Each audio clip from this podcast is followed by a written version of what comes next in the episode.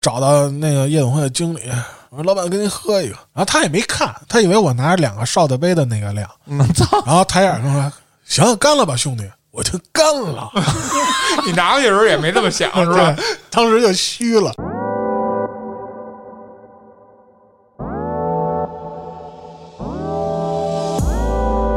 买一斤的蓝瓶，然后买六听啤酒，然后买点鸭脖子，看着动画片儿，看这动画片儿，熊大熊二，不是演小红帽，我记得。 你说你们单位就这么喝酒，有没有喝出问题的？啊，对呀，没有，啊，那那说明招聘部门做得 好。听这个声儿，听这个声儿。 我喝二两，然后进文物库房，瞅着那元代那青花瓷，我操！嗯完了，然后就接着喝吧，反正也他妈就这样 了。不是瞅着元代京二字，一会儿什么馆长来一看满了里边儿。有一回我假装喝多了，躺床上，然后我媳妇儿跟床边骂我，我说你滚蛋！我说他妈我结婚了，别他妈过来！然后后来我媳妇儿电话那儿问我，操，你还去哪儿了？你媳妇儿技高一筹，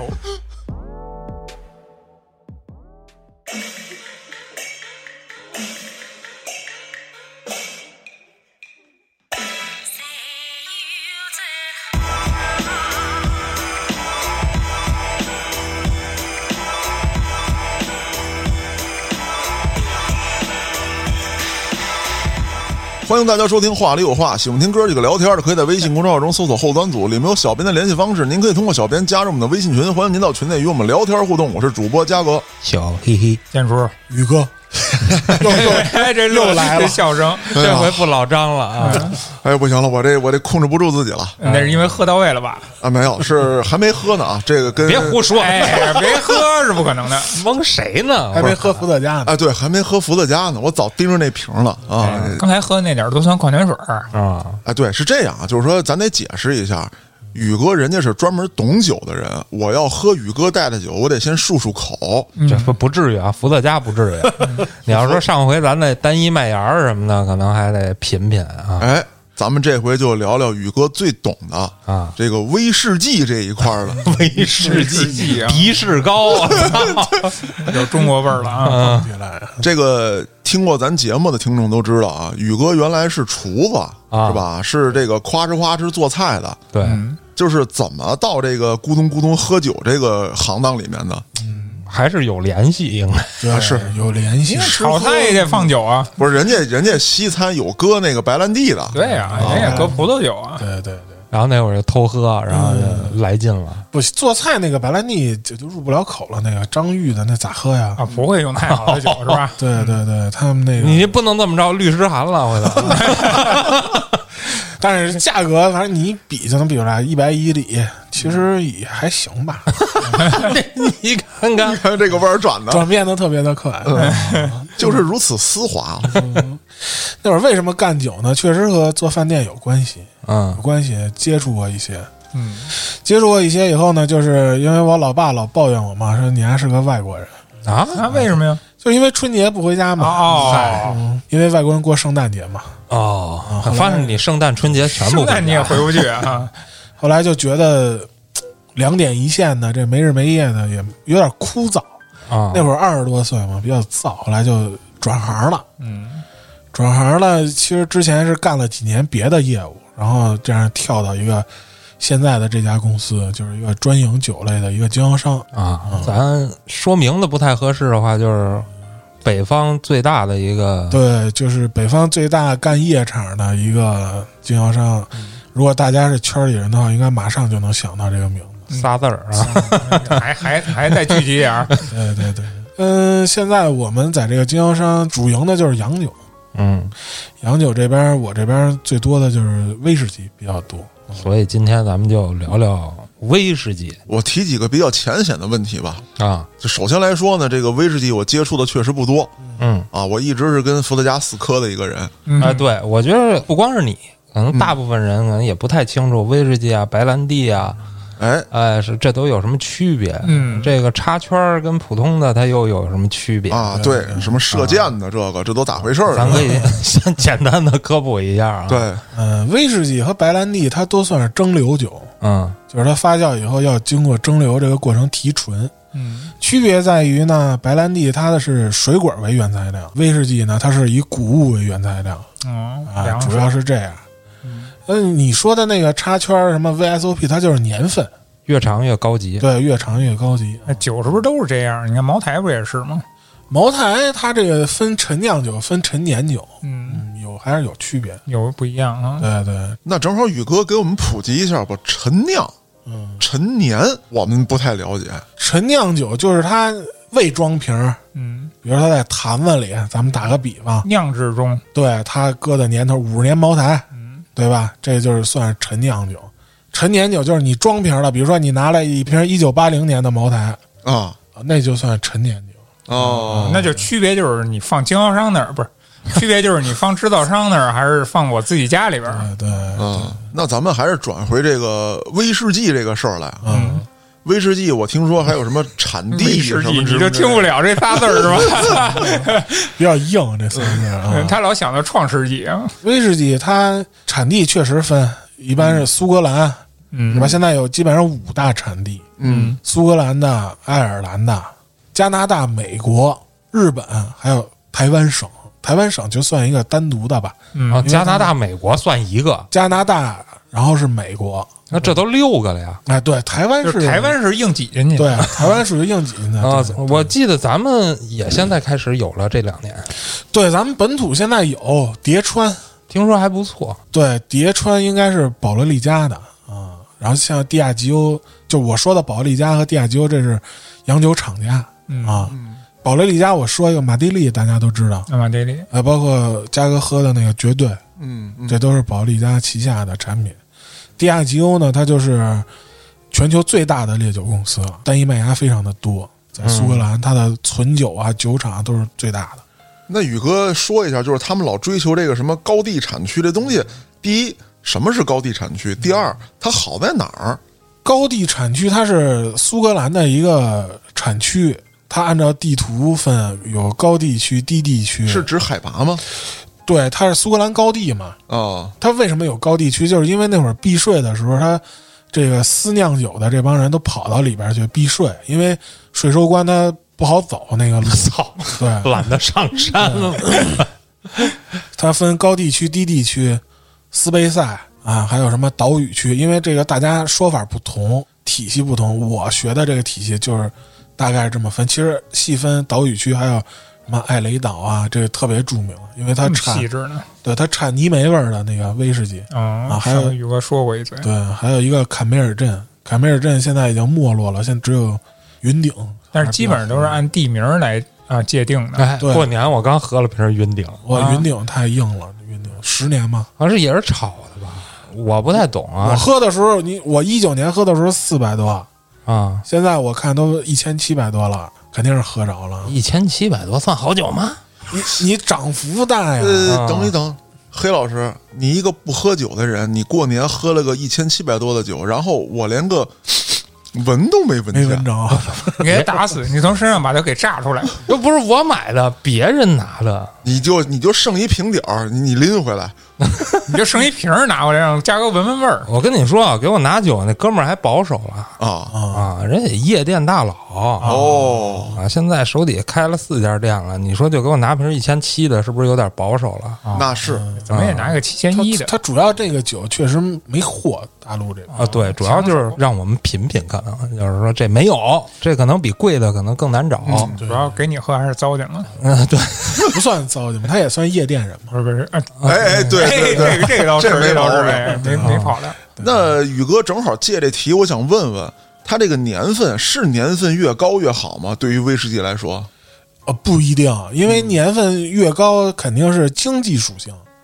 就是越贵。但是你啊喝起来不一定就是口感，对最好。其实大家喝酒都是寻找适合自己的啊、嗯一般这个酒厂它的主流产品都是从十二年到十八年这个阶段的酒，一般都是特别好。嗯，啊就是从性价比啊、口感呀、还有这个其他一些方面都是特别好。你一味的追求高年份，其实没有必要，嗯，对，没有必要啊。那其实就是平时卖几百块钱的也就够了，是吧？对，因为你想，它这个十二到十八年这种酒是它酒厂的支柱型产品，它的品质肯定是嗯，比较不错也的。是销量最大的呗。年份高，只能说它越贵，但是也肯定有好酒啊。就还有一个误区，大家比较容易接受，就是这颜色越深就越好嘛，并不是，啊，并不是颜色越深只能代表它在橡木桶陈年的时候转换析出的过程特别剧烈，你知道吗？也可能是焦糖炒糊了。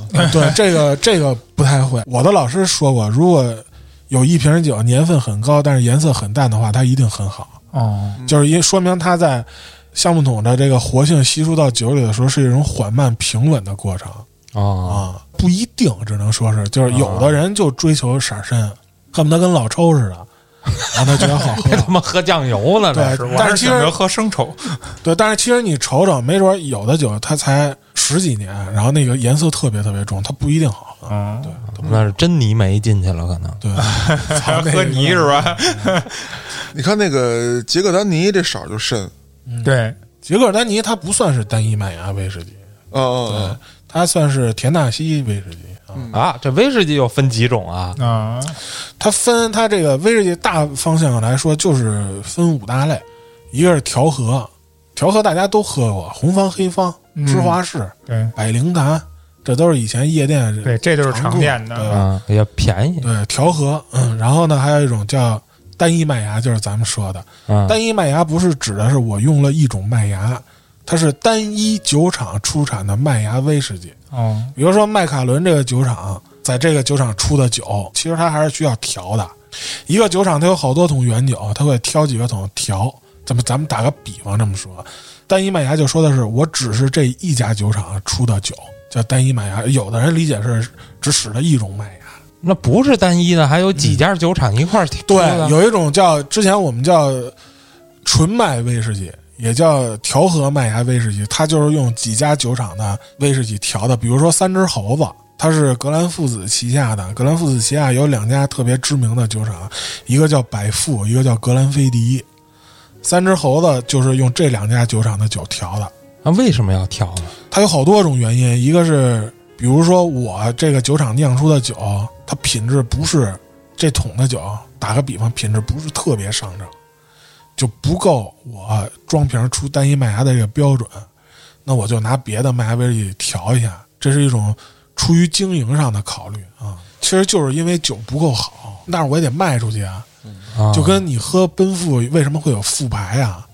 那我够正牌的酒，我卖了副牌酒，难道我倒了吗？问题出在哪儿？工艺上还是属于不是，就是桶的状态嗯啊。对，因为这个东西人为的不是特别好把控，那还是技术上有问题，没达到。不是你桶这个东西挺深的，要说，因为这个涉及到一个桶在陈年的过程中对酒的一个作用，它有一个曲线图。建叔你不用懂太多了，就以你这个中考成绩，你理解不了宇哥说的这个东西。哎啊嗯对曲线图不懂啊我就对我就端一杯就行了，是吧？哎哎哎，它其实还是主要是我觉得个人认为啊，就还是经营上面的策略，啊就跟你葡萄酒有正牌副牌一样，啊对嗯吧？有的特别高端的，呃必然有一些就是品质会不那么高，啊啊！那那我也不能把它撇了呀，是吧？是，但是它也是有经济价值的。它嗯并不是说不好喝，它只不过是没有那么那么顶流。对嗯这葡萄都种了，对对对，那宇哥能不能这么理解？就是无论你喝单一麦芽还是喝混合型的，其实并没有说哪一个更高档。就是说，哎，我喝单一麦芽的，我操，我就瞧不起你们这喝混合的、喝什么的，这种情况有吗？这种情况有存在，嗯但是普遍存在在这个刚入这个酒的这个人身上，嗯因为单一麦芽确实贵，嗯对，因为它不是调出来的，调出来的能调出好多来。呃，像调和型的威士忌，但是单一麦芽它只是酒厂它自然的产量，它嗯确实贵。但是真正你要喝到后来是不存在鄙视的。比如说我，我也喝单一麦芽，但是我最爱喝蓝方，嗯它就是调和的，嗯，对吧？那刚才说有五类，嗯，嗯，混合的说了，对，啊单一麦然芽哦后。单一麦芽，我先捋一遍啊，首先是有一个调和威士忌，嗯有一个单一麦芽，对吧？有一个刚才咱们说的三只猴子这个纯麦，底下其实还有两个，一个是单一谷物，一个是调和的谷物，调和谷物和纯麦威士忌是对应的。纯麦威士忌是拿两家麦芽威士忌酒厂的酒调的，调和谷物是拿两家谷物威士忌酒厂调的。我他妈已经晕了。没有，其实你往这么想啊，基本就是说，你人工干预越多，这东西就可能品质上就越差，价值上越差。不是差的问题，嗯就是呃产量嘛。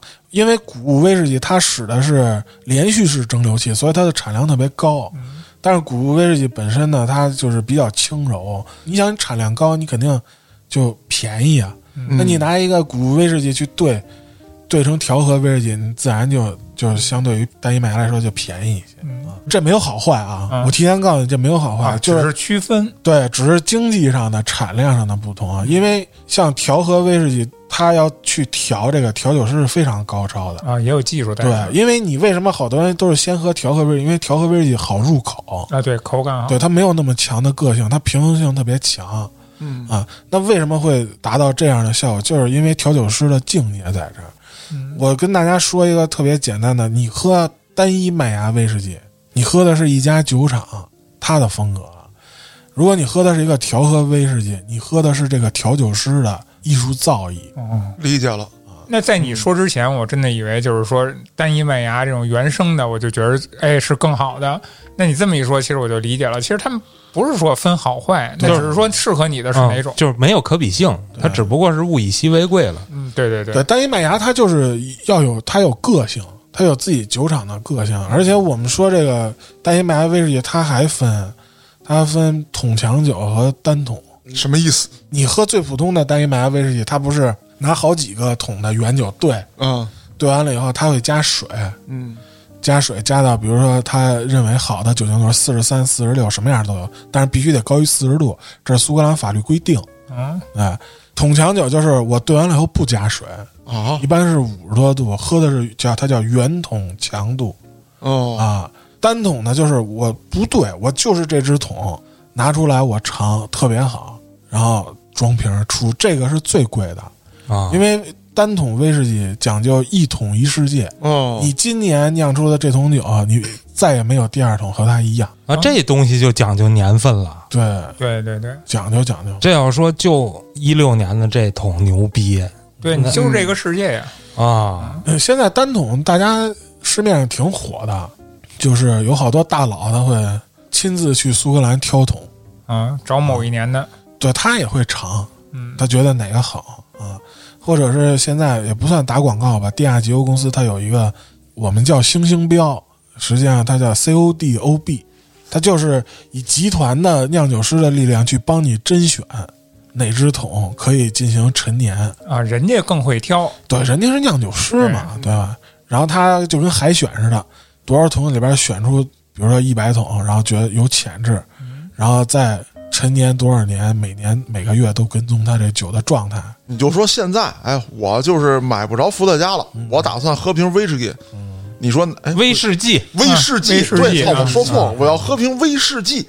你给我推荐推荐，就是什么说大家刚开始起步接触的时候比较好的，然后呢也能作为口粮酒，甭管是价格呀、口感啊都说得过去的。哎，我们都连带着洗耳恭听呃，如果你是喝调和的话，我就最推荐喝黑方。啊。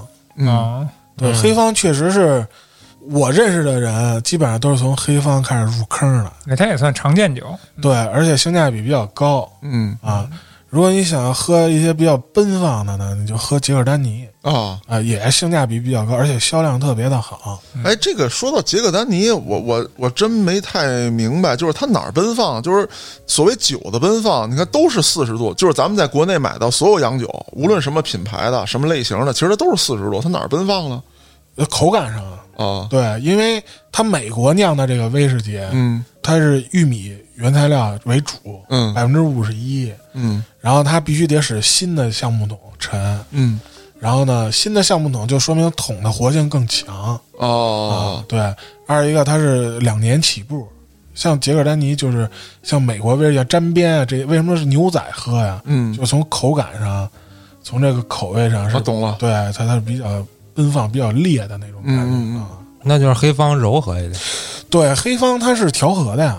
啊啊，对，如果你要喝单一麦芽的话，个人推荐格兰菲迪十二年啊、啊，啊，苏格登十二年，呃，或者你要重口味的，那你喝泰斯卡呗， 那就这么着，宇哥，回头这几款酒你都给我安排一下子可。以，这个没问题，这不缺酒。啊哎，宇哥，我问一下，那就是调和酒里边儿，那就没有一些奔放一点儿、冲一点儿的吗？调和一般就是以平衡为主，不会那么对，冲，他从酿酒师这个阶段，他就给你调的就是比较均衡，嗯，它更多的可能是一些香味儿。对，口感上的平顺，嗯，然后香酒体比较适中。说白了就是更适合刚入门儿去品酒的人呗。对，一般刚喝威士忌的，我们都推荐从调和开始入啊，你喝个黑方，喝个百灵坛，这都没问题。慢慢你说，等于我喝出点门道来，哎，我更偏向哪一个味道以后，然后你再去寻找你那种，我觉得大家都是这个从浅入深的这种，对然后比如说喝茶也是，嗯，对吧？茶我不是太懂啊，他可能喝到最后喝岩茶就比较煞口，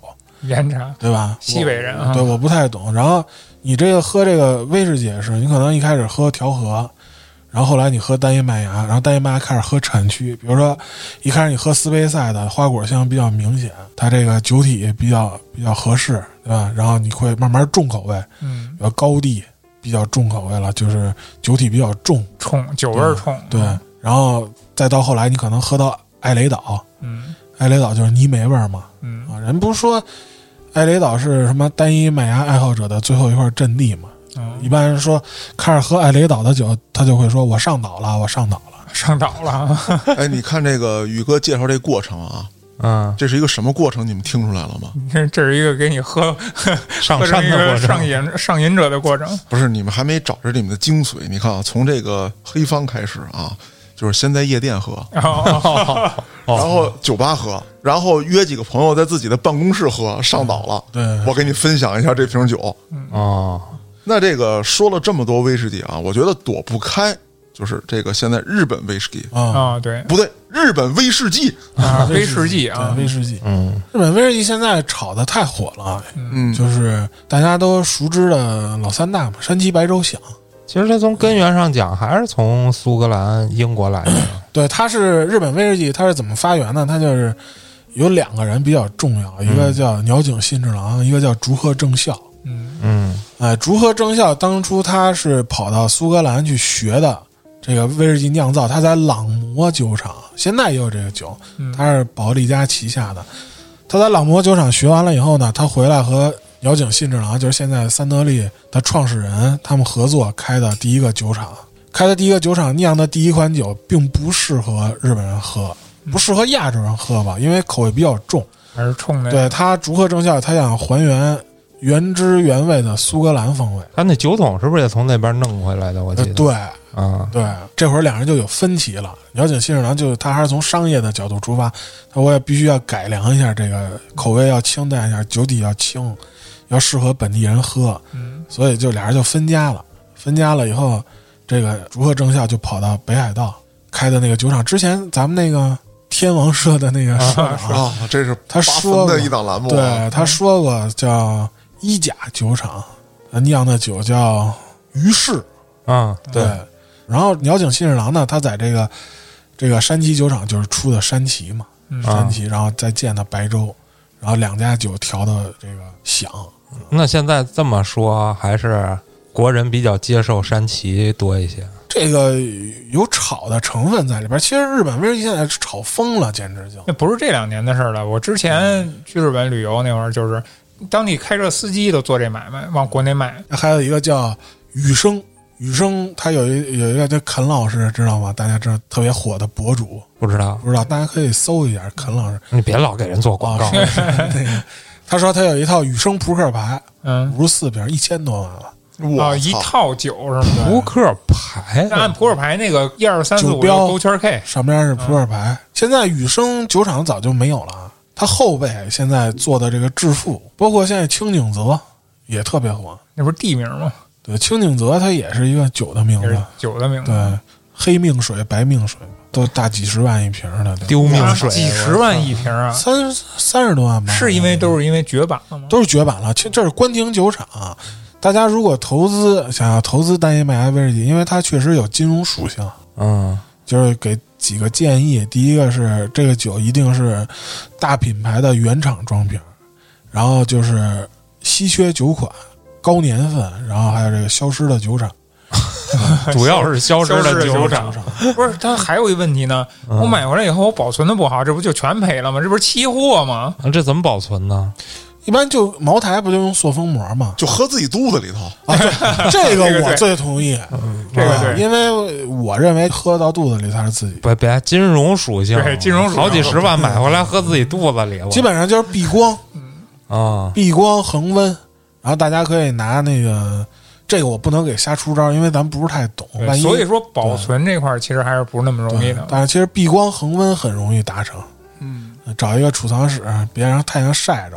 至少是有一定条件吧。对，大概过一年你就把那瓶子倒一下，让那看看酒液润一下那个橡木塞儿，嗯要不然它该缩塞儿了。啊，但是又不能长时间的倒，因为长时间的倒，它那橡木塞儿对酒液有影响，呃哦，嗯，风味上会有变化。你看看这里边讲究多少？还不如他妈进自己肚子呢，忒费劲了。我关键你你要不照着这这么做，你那大几十万可就变对，遮了，操！对还不你一好下少好几万。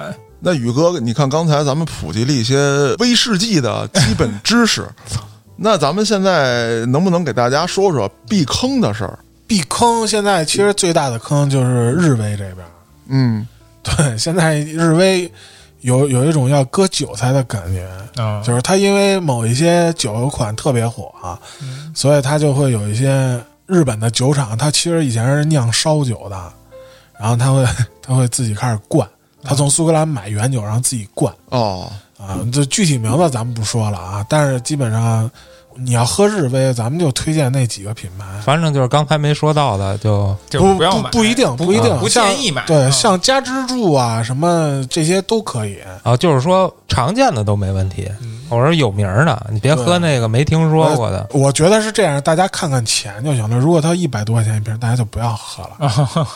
就是因为他们日本这个威士忌 啊，现在做火了，所以嗯你什么东西炒火了以后，你不排除有这种，甚至于啊，咱国人过去以后给你贴牌儿一些品牌去做一些东西，那你都怎么有可知能道我要干这事儿啊？啊？是吧？ 啊，黑老师也有这种打算啊。对，开玩笑啊，你说说这么多，你说咱们自己酿造有可能实现吗？自己酿造是可以实现的。但是挺难的。首先桶啊，什么乱七八糟的嗯对要其实求，这个现在是这样，我今我今年不是今年，去年嗯我参加的那威士忌展，现在已经开始有卖橡木桶的了。啊，啊，对，现在已经开始有卖橡木桶，小桶自己玩儿。那你卖不了啊，没有规模。不是我什么意思呢？就是你说日本流行，然后最早咱们英国那边的威士忌啊，嗯，那咱中国为什么不能做自己呢？做的做好的，现在咱有中国也有了有有了就是说咱做好的，咱们中国更牛逼一点儿，因为咱们要是做牛逼了，咱们产量肯定比日本牛逼啊。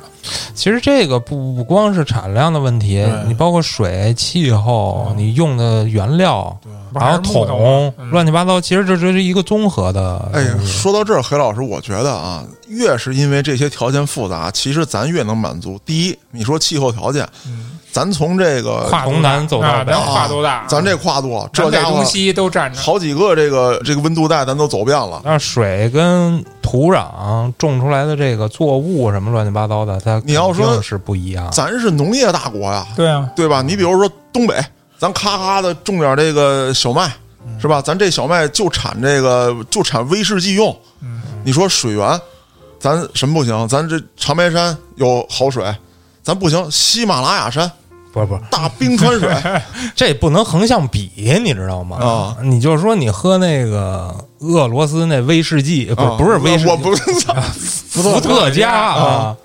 不是上次马哥也说了嘛，它嗯就是有的贵的就是水不一样，对那水好，你对虽然可能品质差不嗯多，但确实不是那儿的水啊。对，就跟中国为什么做不出好的米酒，你不是日本的米啊，啊，就是你们想没想到这么一个问题啊？我觉得是这样，就是追求好品质酒的人，在国内就是他们喝得起这个价格的人，可能还大部分在追求茅台五粮液。哎，对，咱们那是那个，对，所以说这些酒厂想去嘖研制啊、发展这些东西，你好比说做出来一个一百多块钱一瓶的威士忌，那些喝威士忌的人可能还是会花两百多到三百块钱买一瓶进口的，有没有这种可能？我是这么理解啊。啊，就是说咱们酿造技术可能也可以，嗯然后也品质也没问题，嗯但是风格可能全世界现在还不太能接哦受，啊，就是有这有可能，就是你的特点不一样，哎就跟宇哥刚才说的，哎，这个产区什么特点，那儿什么特对点，对对，咱们这等于一个新产区的一个新特点的一不个，是，咱们完全是一新门类，啊，对就，是咱们国内来说跟外国比，人就说可能中国产区的什么什么啊威士忌，现在这个口味可能全球还不是特别接受，嗯它所以可能就对不太好弄。这个东西，呃，往细致了说一下啊。首先纠正你一错误，大麦是原材料，不是小麦啊，大麦大麦啊，其实中国有好多喝洋酒的人，南方喝洋酒特别多。就是我见过的，我的老师他去推广这个威士忌文化的时候，他在北方，他会找这个大经销商，大家谈生意；他在南方，他找什么？他找村长。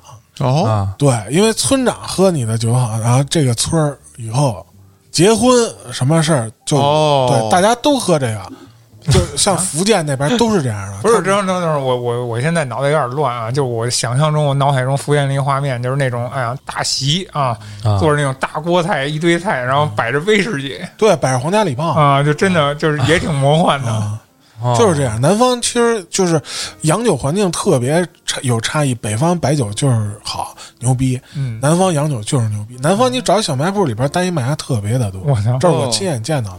然后这个风味上面，其实这个威士忌在酿造的时候，它有两块儿特别重要，一个是这个酒在原厂的新酒，它的个性是怎么样的；二一个是陈年橡木桶陈年，对吧？这个其实挺深的，到时候可以单开一期节目。但是你的气候不太决定风味，它不是主要变因。水也水也不是嗯，大麦也不是。这个苏格兰人他选大麦的时候，他考虑的是淀粉含量、抗寒能力，还有这个比如说抗虫灾什么的，哦对哦哦吧？因为他以出酒为第一目的。啊，它要保证产量，对啊那什么影响这个酒的风味？首先在酿酒的阶段，它有六个变因。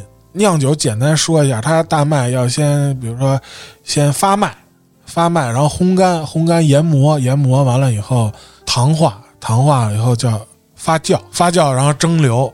首先在这个烘干的时候，因为大麦它不是一个假死状态嘛，嗯，对吧？把它泡在水里，让它发芽儿，因为它里边有酶，它会打破淀粉的分子链，使它更容易糖化。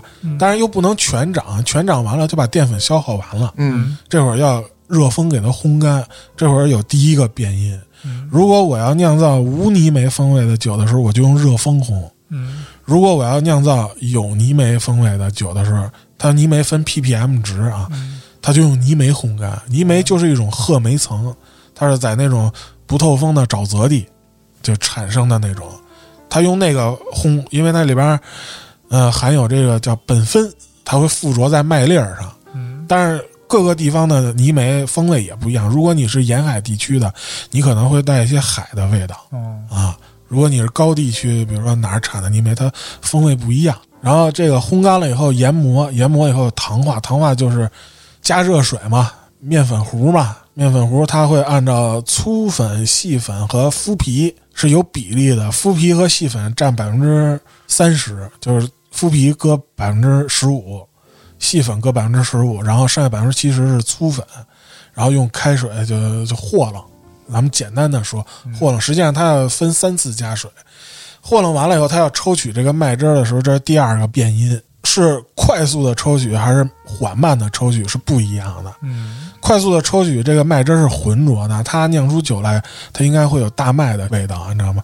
缓慢的抽取，它有可能有青草的香气，这是第二个变因啊。第二个变因，然后在发酵上面，这个原麦汁儿抽取完了，加酵母发酵，这会儿呢分发酵时间分长酵酿、短酵酿，发酵时间的不同也是影响风味的第三个变因。嗯哎，然后蒸馏这块儿也有，蒸馏这块儿看的蒸馏器，因为它单一麦芽使的是铜制的壶式蒸馏器，跟一个大水滴似的，大家在网上能看见。它如果是特别高大的蒸馏器的话，它酿出的酒体应该是轻盈的；如果是矮粗的，它就是酒体应该是厚重的。具体原因，它这涉及的比较多，就是有一个过程叫回流，然后在你这个蒸馏器出去以后，在冷凝的时候又是另外一个变因，哎，它分两种冷凝器，一个叫重筒冷凝器，一个叫管壳冷凝器。它其实就是在蒸馏和这个冷凝的时候，它就是是增加了与铜接触的时间，还是缩短了与铜接触的时间，影响这个酒的风味。还有最后在切酒的时候，这蒸馏完了出酒，它要切酒头、酒心、酒尾。一般来说，酒头、酒尾占百分之三十，酒心占到百分之七十左右。如果我酒头是出了百分之十的酒，就等于我提前切了，切酒心了。和我比如说出了百分之二十的酒头以后，我再切，这是叫延迟切酒心了，的风味都不是不一样的。这个蒸馏器的形状特别关键，就是他们在复刻蒸馏器的时候，会故意拿锤子凿出一个坑儿，就是要和以前的那个蒸馏器形状完全一样。这个是前台，就是新酒阶段影响酒风格的六个变因。在后边的时候，使橡木桶陈酿的时候，主要就是雪梨桶和波本桶。雪梨桶就是雪梨酒嘛，对吧？但它不是酿雪梨酒的桶，它是运输雪梨酒的桶。之前是那么来的，因为雪梨酒它使的是索雷拉的动态沉降，它那个桶是不动的，一层一层。比如说码三层，第一层是新酒，第二层是一般新，底下最老。它在卖的时候，它会在底下抽酒，然后把第二层的搁到第三层，把第一层的搁到第二层，能听懂吗？就是以此类推往下对，排它。就是一点一点往下撤。这个桶不变，它这是老桶特别老。但是那会儿他们卖雪梨酒的时候是灌在橡木桶里边卖，然后这个桶就被威士忌的酿酒厂拿走去去去酿酒了、嗯嗯嗯啊。对，但是现在肯定威士忌需求量那么大，它基本上都是经过要经过十八个月的润桶，就是把雪梨酒装在那桶里边搁一年半，哎，再倒出来，倒出来的那个就做成雪梨酒醋了，然后啊这个叫做雪梨酒桶酿威士忌啊。波本呢？波本桶就是波本威士忌的桶啊，因为哦波本威士忌它只使用新桶啊，它是美国白橡木桶，雪梨酒桶是欧洲红橡木桶。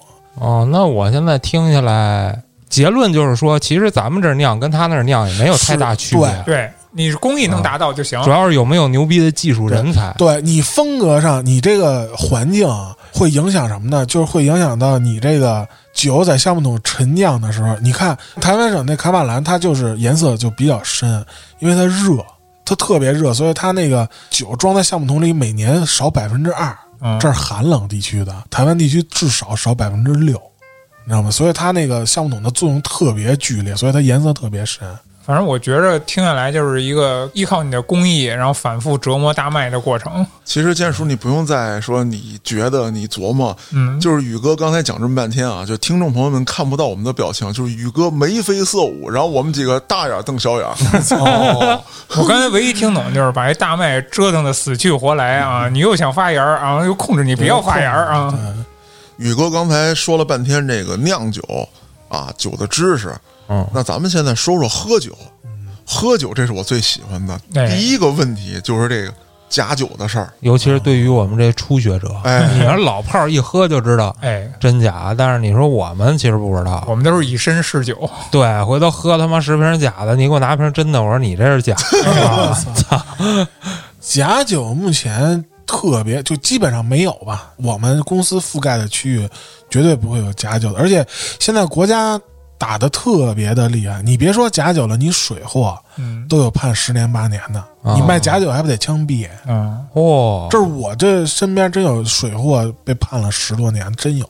那曾经有一个年代啊，那个年代是那个你，咱们小时候还有走私烟呢，大哥，嗯，反正都听说过。那会儿说去夜店，没喝过真东西。他肯定是从不完善趋于完善，嗯，对吧？就刚才咱们说酿酒的这个东西，你看为什么日本酒现在那么乱？日本威士忌就是因为它没有法律法规限制。苏格兰的单一麦芽是有绝对的法律法规限制你生产工艺、制造流程，以后中国也都会有。咱们国家其实各方面来讲都是日趋完善的，没过程。对，它肯定是要有一个过程的啊。那咱们就说说这喝酒里面有意思的事儿，这个宇哥给大家分享分享吧。我们这种喝呀，都是小打小闹、小玩。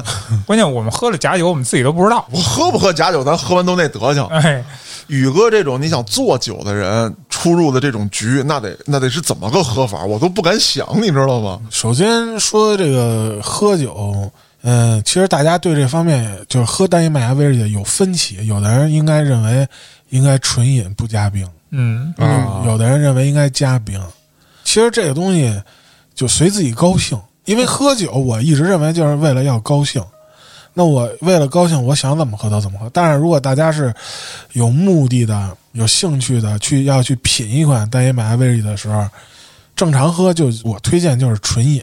啊讲究一点还是别加冰。对我，如果你想喝凉的，那你就把这瓶酒搁到冰箱里。啊，嗯，但是加冰呢，有它的乐趣，因为它冰在喝的过程中会化，化的时候水就稀释到酒里，过一段时间再一喝，它风味是不一样的。嗯就是我们正常写品酒词的时候，啊因为正常威士忌一般都是四十度以上嘛，我们要加水给它加到二十度，这是为什么呢？这是因为你所闻到的这些香气都是有机物，啊它溶于酒精，不溶于水。哦哦哦，当你降低酒精度数的时候，它的香味就会打开，打开。然后大家喝单一麦芽的时候，推荐大家买个凯恩杯，它就是相当于有点像郁金香一样，但是它底下没有杯颈，嗯它就一个墩儿，然后上面有一个郁金香型的。然后呢，不要去摇，因为喝红酒的人摇，嗯呃，喝威士忌的人也摇。你看那些大师他也摇，他写品酒词的时候，那是为了看色。啊啊，它不是为了去闻味儿，因为你摇完了以后，它的酒精全都释放出来，你闻着是特刺鼻的。嗯嗯你摇完了以后，要搁在桌子上静置一会儿，它威士忌的香气在杯里边是分层儿的。摇完了以后，就是什么都闻不出来，全是酒精的刺鼻感。像嘉哥说的酒局上的事儿，就是比较狂野了，这些东西就是。哎，我们就爱听这狂野的，对，呃就是喝的特别快。说实在的，他们拿的好酒，你你也喝不出来好了，因为拿着洋酒，再以一种中国 的喝酒的习俗，必须要杯杯敬、盏啊盏干，你知道吗？我喝的最快的一回，一桌八个人，有两个女孩不喝，六个人，然后上边有四瓶洋酒，洋酒是七百毫升的，嗯七百七百五的，相当于一斤四两，一斤四啊两。 然后半个小时以后只剩一瓶了。然后当时我带了我们一个同事去，他是主要搞夜场的，嗯夜总会什么的，我是负责酒廊这一块的，我们这边叫日场。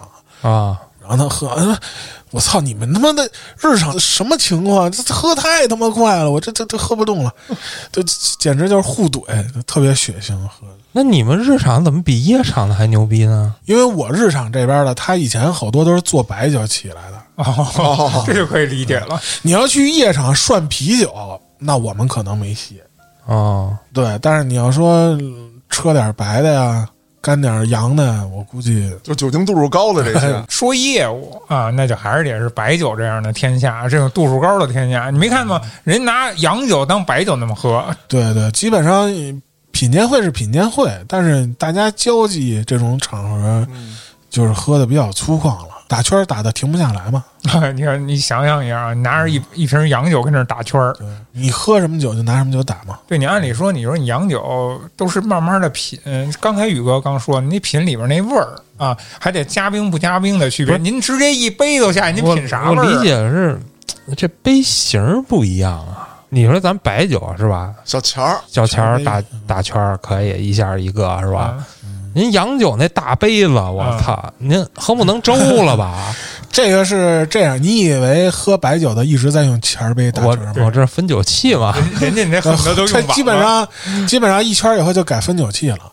嗯啊然后这个你说这个大个儿的那古典杯，我之前有一回跟老板去一个夜场夜总会，圣诞节了嘛，捧场，然后夜总会的经营人就出来跟我们那儿喝，然后他还招呼好多呃助理啊、商务啊什么过来跟我们老板喝了，我在旁边坐着。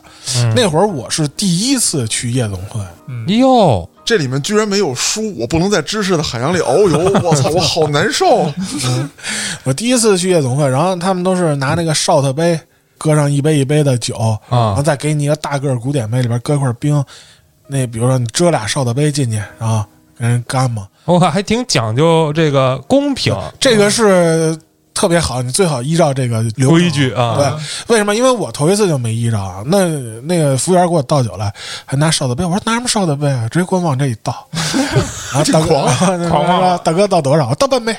呜、我那大杯子可能装了，倒半杯。然后我看那边战斗挺激烈的，我说我得冲一下啊。宇朋哥，友你是拿了一个装果汁儿的杯子吗？ 我觉得比那果汁杯子还大呢。那古典杯要装半杯，那个量可真不啊小。那我这大手攥不过来半把，然后去找到那个夜总会的经理，我说老板给您喝一个。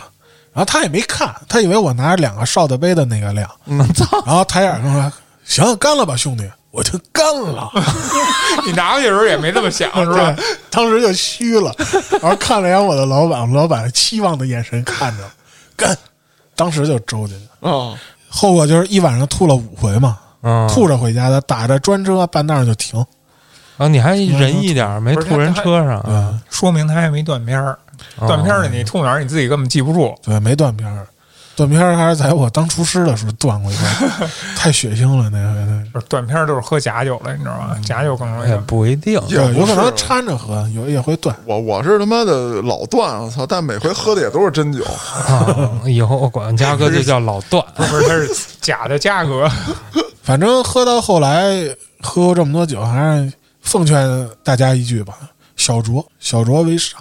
不是，关键是宇哥，你那种场合下，你并不是为了喝酒而喝嗯，啊，只是为了那个氛围、那个气氛而喝。人家也是应酬，哎对对业务，哎我觉得嘉哥肯定也有这种感受，就是有的时候你喝酒的时候，一开始的时候你是比较理智的，嗯，然后等喝到一定程度的话，就开始不理智了，哎，对，就嗯嗨了。就喝顺了。对，我必须其实，得喝，我今天必须得喝。嗯，啊高兴了还是？有这种感觉。对刚开始的就是说，哎呀，甭管是局啊，还是说这个哥们儿之间，局还会稍微搂着点儿。嗯嗯，跟哥们儿之间就是今天咱们哎吹吹牛逼，放松一下，嗯，喝点酒，哎呦安抚安抚心情。这一礼拜挺累的，喝着喝着呢，就就就他妈嗨了。哎我操，不行，我得我得把这点事儿我得散出来。没有，嗯，没有吗反？正我觉得啊没有嘉哥，你说这话太扯淡了。那怎么说？嘉哥永远都是喝到半截儿，哦我得回家了，那部分散不出来。 从来没见过不，我得喝 去。操，反而宇哥这种应酬的。倒是搂不住，啊，对，我回回见他都是，哎呀，昨儿晚上我又喝去因为了，不能受自己控制。对，对我不是三点多才他回，喝就没法受自己控，他必须得喝。这个为什么就是有这种感受呢？就是我跟我们同事，我们经常一块儿喝点酒什么的，每次去喝酒的时候都说今儿喝点儿得了啊，那个晚上别唱歌去了啊，啊说行什行么，说？早点回去，早点回去啊。然后等喝到九点的时候，就开始联系， 给我留一房。然后就每回都是，每回都是嗯绝了，就是控制不住自己了啊！我记着我最近一回断片儿，上回说是干厨师的时候，还不是，是我刚来这公司刚转正，然后老板给我过了一遍加法， 啊，对，过就是每个转正的人都要过一遍，因为我们是做酒的公司嘛，有这文化。吃饭的时候，先喝了四瓶兰芳，大概九个人嗯，嗯，喝四瓶兰芳，然后就去歌厅了。去歌厅，老板说：“那个你转正了啊，不错，以后好好干啊。今天给你过一遍加法啊，不要想逃避，每个人都要经历。”那会儿已经嗨了，嗯已经上腚了。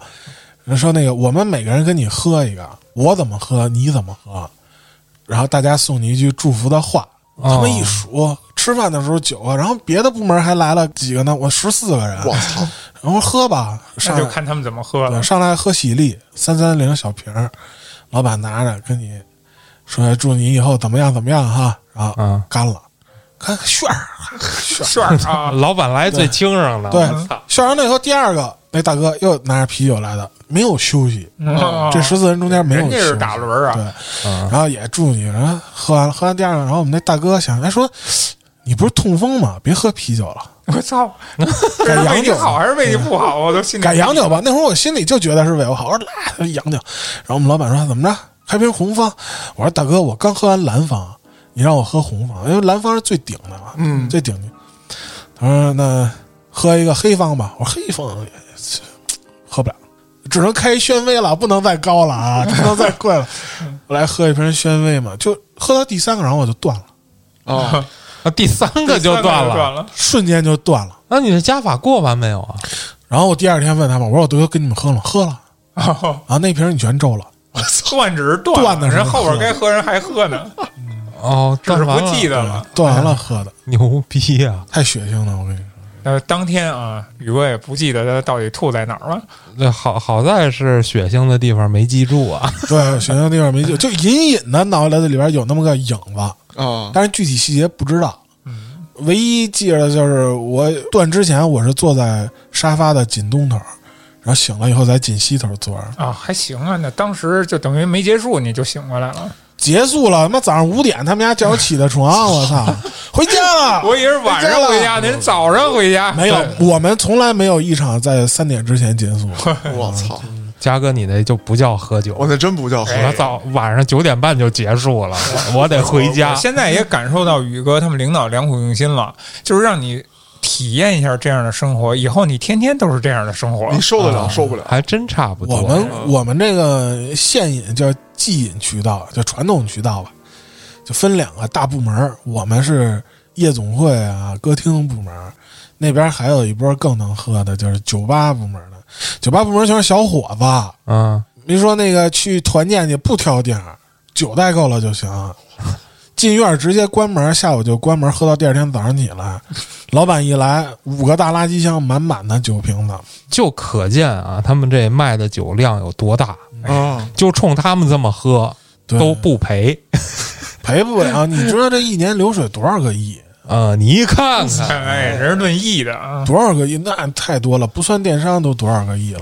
嗯够你们团建了。对，这个就跟宇哥上一次聊这个做厨师这一样，你说哪个饭馆是让自己人吃穷的？对哎，那对不可。能对啊宇！哥就那么吃，那么那个献完血那么吃啊，那那那必须得没事儿。必须得补回来嘛。不过咱也不能光说嗨的，你说你们单位就这么喝酒，有没有喝出问题的？啊，对呀、没有，啊，那那说明招聘部门做得好。听这个声儿，听这个声儿，就是基本上我们两个这个传统渠道的老大，他们就喜欢那种晚上不回家的，啊，就晚上能出去喝酒的啊。我觉得我们可能都那是雇俩流浪汉呗。不是，那能不回家，但是他未必能喝酒啊。我们这帮人可能都有酒精依赖，就是到晚上就，操，今儿没什么事儿，喝点儿吧，就开始联系。那我们老大他们这一个星期五天，天天喝，就已经喝成习惯了。哎，对，刚才说那现饮什么的，那是什么东西现饮就是，比如说像酒吧，啊？你坐那儿就喝呀，哦，啊，叫叫即饮渠道、即时饮，啊，这是还有一个叫继续非即饮渠道。就是买回去的，对，不是也不完全是买，就比如说电商就是非即饮渠道，嗯公司有管底下别的二批商的， 那宇哥就像你这么个喝法，你还爱这酒吗？爱 啊，对啊，人不是人不是刚说吗？人喝的已经上瘾对了啊，，就是我个人就是，你看你你咱们还说这单一麦芽威士忌，就是我老师说没事儿啊，看书看两本儿得了。嗯，别多喝，知道吗？但是多喝不是让你喝多啊，啊就是你得每他妈种多喝怎么能不喝多？我操！不不不，你得放平，一次不多喝。对对对，就是让你多喝几种，你才能有有这个差别的体现啊，这个特别明显。他那种我就觉得像江湖派，嗯，但是他说的有道理啊，我就比较偏学院派。一般还是爱看书，对我爱深抠一下这后边的为什么知识啊，啊， 其实我跟你的心态啊有一个不太一样的，嗯，就是我每回喝完酒，第二天早上的时候，我操，我都想抽自己。我说今儿他妈绝逼不喝了，再喝我就是狗。然后晚上我就一边旺旺旺，然后把酒就倒上。 而大多数人都有这个心态，但是取决于你头天晚上喝到什么状态。嗯，你要老断片儿，你肯定是这种状态，因为醒了特别难受，是难受。对吧？宿醉很难受，但是我醒了没什么事儿啊，那还是宇哥酒量酒好量好，啊。嗯那是真酒量好。跟基因有关系。哎，嗯，这个喝酒必然是为了嗨去的啊，嗯，因为我们那老师说过，这个喝威士忌推荐大家一个喝法，这边拿一杯威士忌，这边拿一瓶精酿。我他妈想了想，我说这不是特别容易上头吗？对啊呀、我们老师说，那他妈不上头，你喝酒喝干嘛喝酒干嘛呢？就是为了上头而喝，必须得、哦，对告诉你怎么喝上头。我哎，我有一阵真的就追求这个啊，你这这啤酒里就兑洋酒嘛？啊，对，啊，不是直那接个对一块有点儿。忒上头了。我觉得你喝酒就是有点小眩晕，应该是比较好，啊对但是对断片儿还是不太好。其实是这样，你说当时我想解密一件事儿，嗯，就是我断片儿之后我都干嘛？啊 哎我自己录下来，那你这对放个摄像头啊，不是，我当时就真的把那个手机点录像，我觉得自己差不多了啊哎哎，我先开始给自己续，嗯我知道自己量大概多少，啊就差不多就是四两酒到半斤，我也就差不多了。嗯我就哎，在那个时候我给自己点上录像，啤酒开开，把啊，这个伏特加我就吨吨吨倒那啤酒里，啊我就给自己炫一个。 啊是吧？嗯炫儿一这个，么狠人，我操！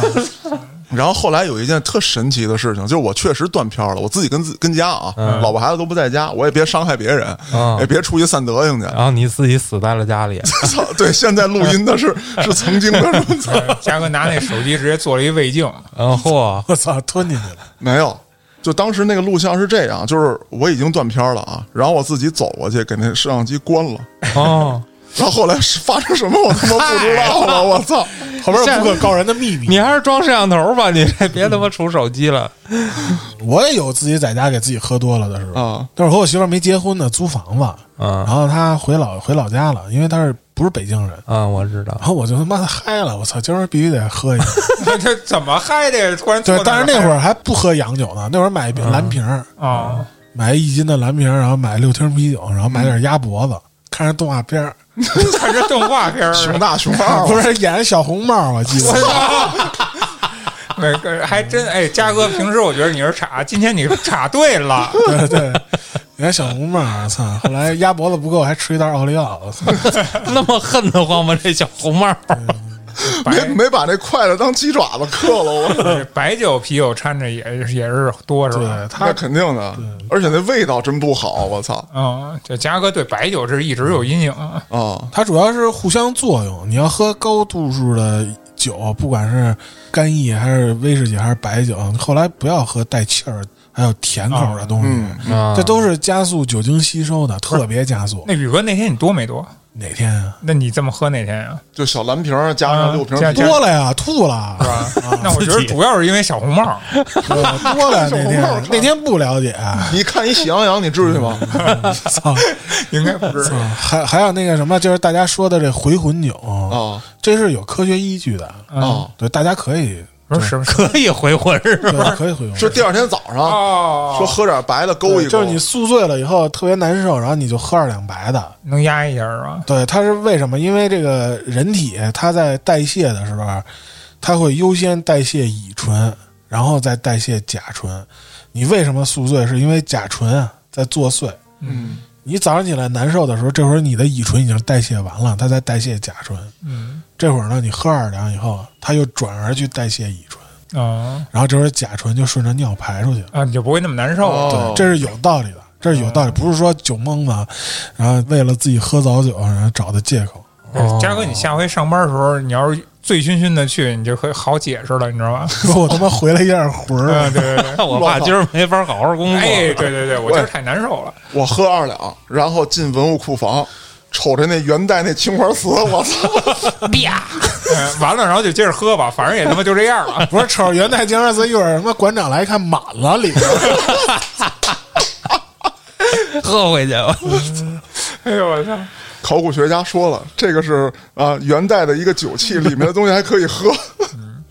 哎但是我没见过黑老师喝多过。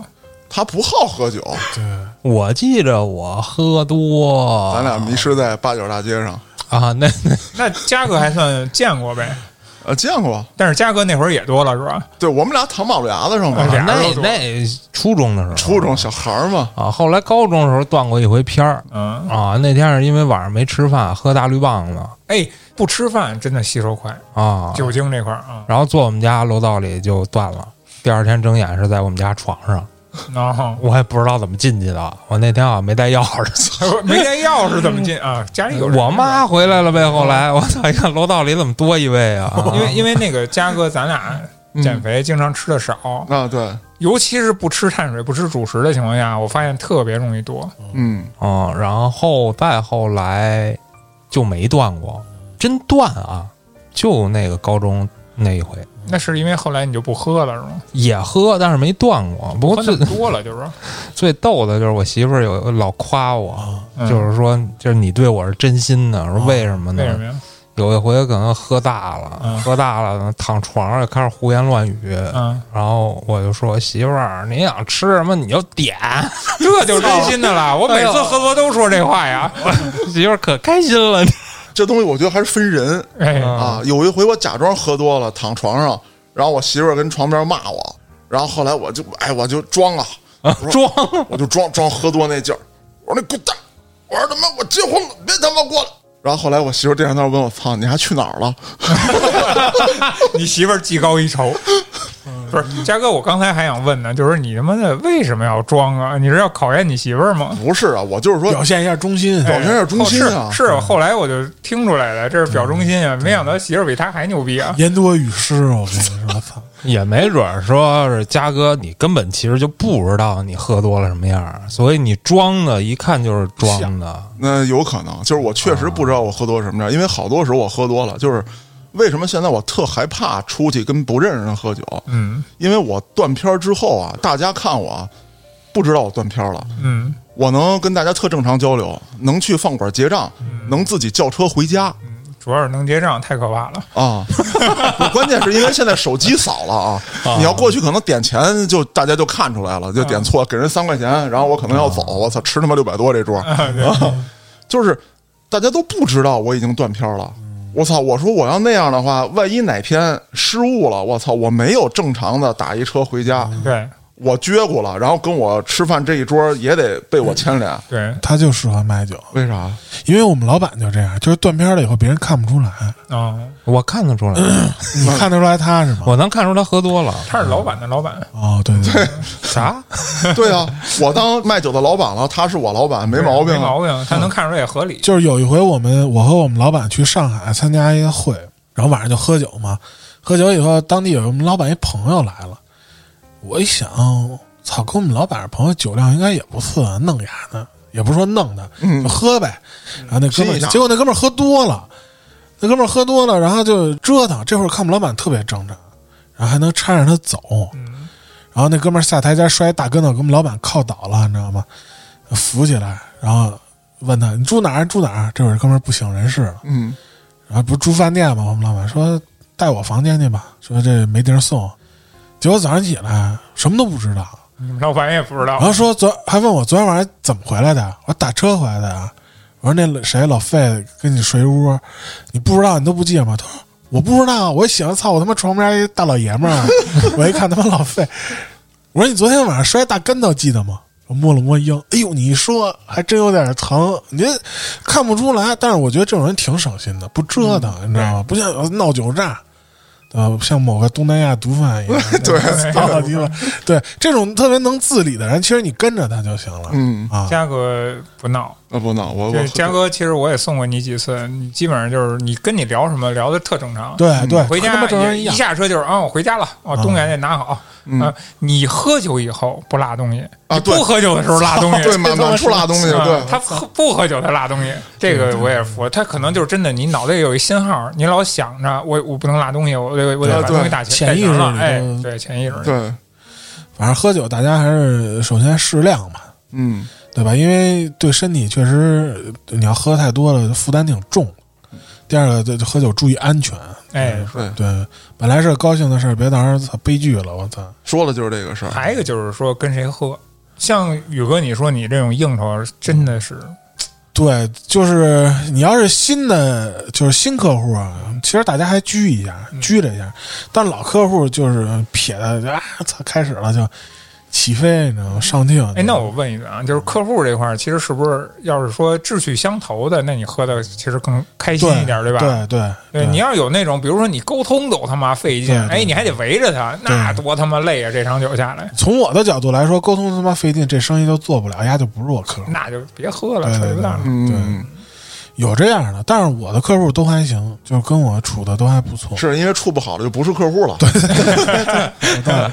就是这样，就是这样。嘉哥有没有这种哎应酬这类的酒局啊？应哎该也有呦吧？有，就是现在干这行呢就不应酬了。那就是原来，啊，原来有，原来尤其是你在城管的时候，啊嗯，那个就非常多了。哎呦，城管的话，我怎么听说那会儿更猛啊？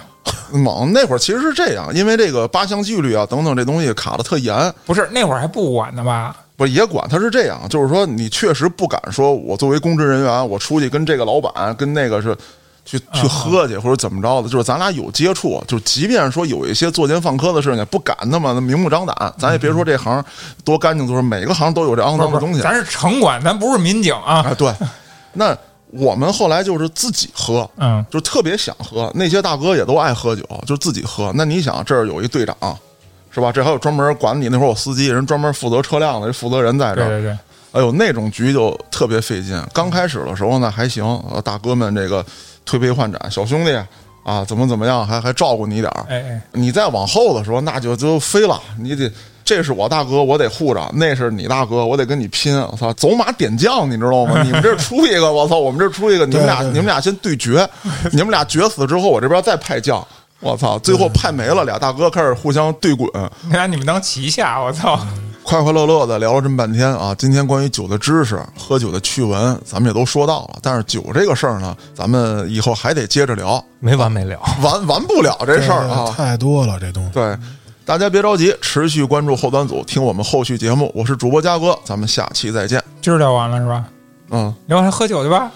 你妈接得还挺紧，迫我不及待。有些话只能喝多了才敢说。于是我们总在悲伤中度过。有些人只能在远处望着，却不可得。我总在说，我最不愿意成为那个过客。我想你理解不了我说的那种语塞，在夜里总想起的人，只是爱而不得。我想这一段、两段、三条、四句的话都太啰嗦。或许我只是心疼这一个和我相似的人物。我想这一天、两天、三年、四年都过得太虚无。